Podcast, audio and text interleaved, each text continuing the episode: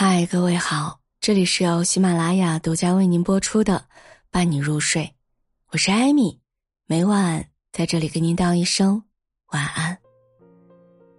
你有没有发现啊，身边那些习惯早起的人，大都生活幸福，工作顺利，运气也不错。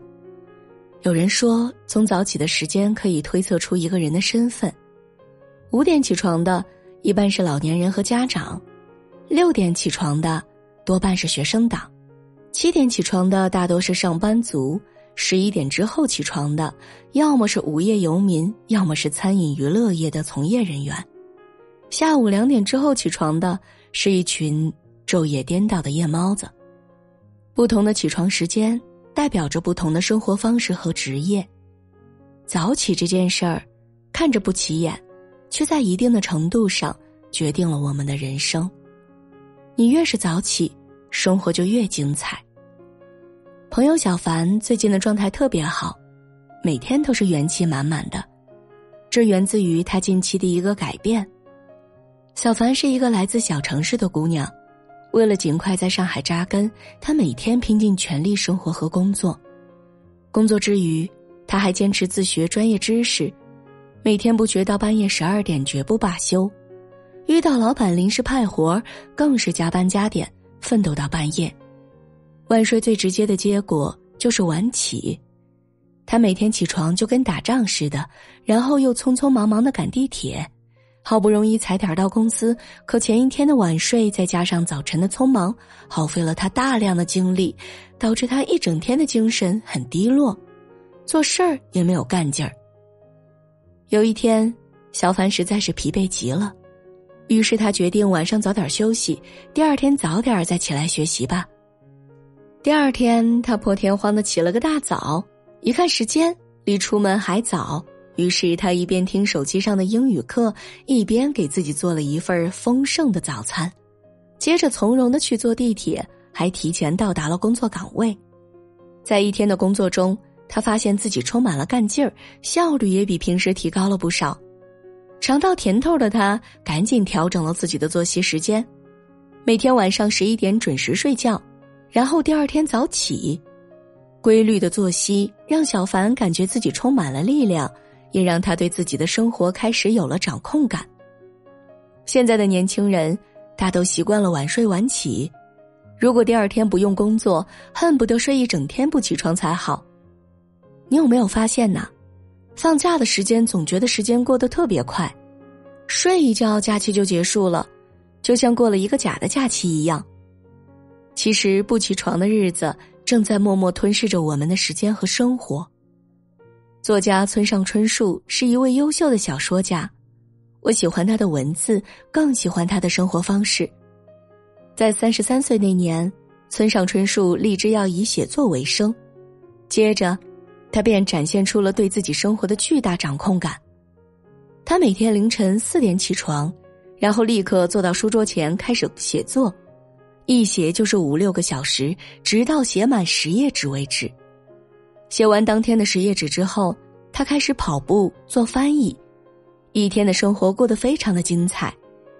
他说：“早起的人生真的是在有赚到。”深以为然。早晨起床之后的那段时间是一天中的黄金时间，在那段时间当中，我们拥有了最饱满的情绪和状态，而这种情绪和状态将会影响我们一天的生活。掌控了早起的时间，也就掌控了我们一整天的状态。你连早起都做不到，还谈什么掌控人生啊？越早起越自律，自律可以改变你的人生。常常听到有人抱怨说：“啊，我习惯了睡懒觉，真的起不来啊！哎呦，天气多冷啊，在被窝里躺着多舒服呀！我干嘛要早起啊？反正也没有事儿，还不如多睡一会儿呢。”英国作家狄更斯曾经说：“人应该早起，早起看辉煌极了的太阳，因为太阳的光明很难维持一天的。如果你早起，你就会感受到。”目睹日出那一刻，真的有治愈心灵的力量。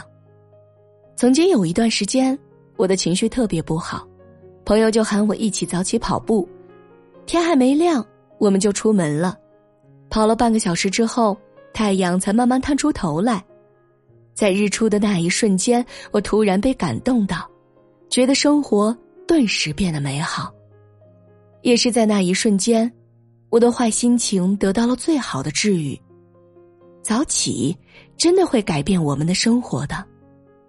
几年前，日本曾兴起了一股“晨行人”的风潮，“晨行人”指的就是那些坚持早早睡觉、凌晨四五点就起床的人。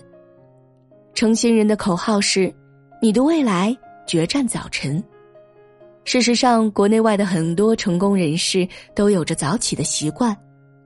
李嘉诚每天早晨六点起床，锻炼身体、看新闻、处理工作事务，不仅精神非常好，而且每天的心情也非常好。维珍集团 CEO 布朗森每天五点起床运动健身，陪伴家人。他说：“这样会让我工作前培养很棒的心情。”富兰克林每天五点起床做祷告、列计划表、研究工作，他的十三条美德自检表影响了无数的人。梁实秋每天天蒙蒙亮便起床，搬个藤椅坐到廊檐下开始写作，等到大家陆续醒来，他才停笔。早起是成功路上的基石，所有的好习惯都依附于他，一切的成绩也是绕他而生的。南怀瑾先生说：“能够控制早晨的人，方可控制人生。越早起越自律，而自律可以改变你的人生。真正厉害的人都懂得掌控早起时间。”巴菲特说：“如果你在小事上没办法约束自己，你在大的事情上也很可能不约束自己。那些有成就的人。”他们之所以能够成功，关键不是做了什么伟大的事情，而是在于他们能够坚持每天重复做这样的小事儿。而早起就是这样的一件小事儿。我们该如何做到早起，成为一个晨行人呢？首先要养成早睡的习惯。我们早起的目的是希望拥有一个更加美好的未来。早起可能不太容易，但是我们可以做到早点睡觉。早起和早睡是相辅相成的。只有早睡了，才能有精力早起；只有早起了，才能有动力让自己早点睡觉。提前做好早起的待办事项表。早起为什么不容易坚持呢？因为我们在坚持的过程当中，容易忘记自己为什么要早起。提前一天将早起需要做的事情列成清单，这样。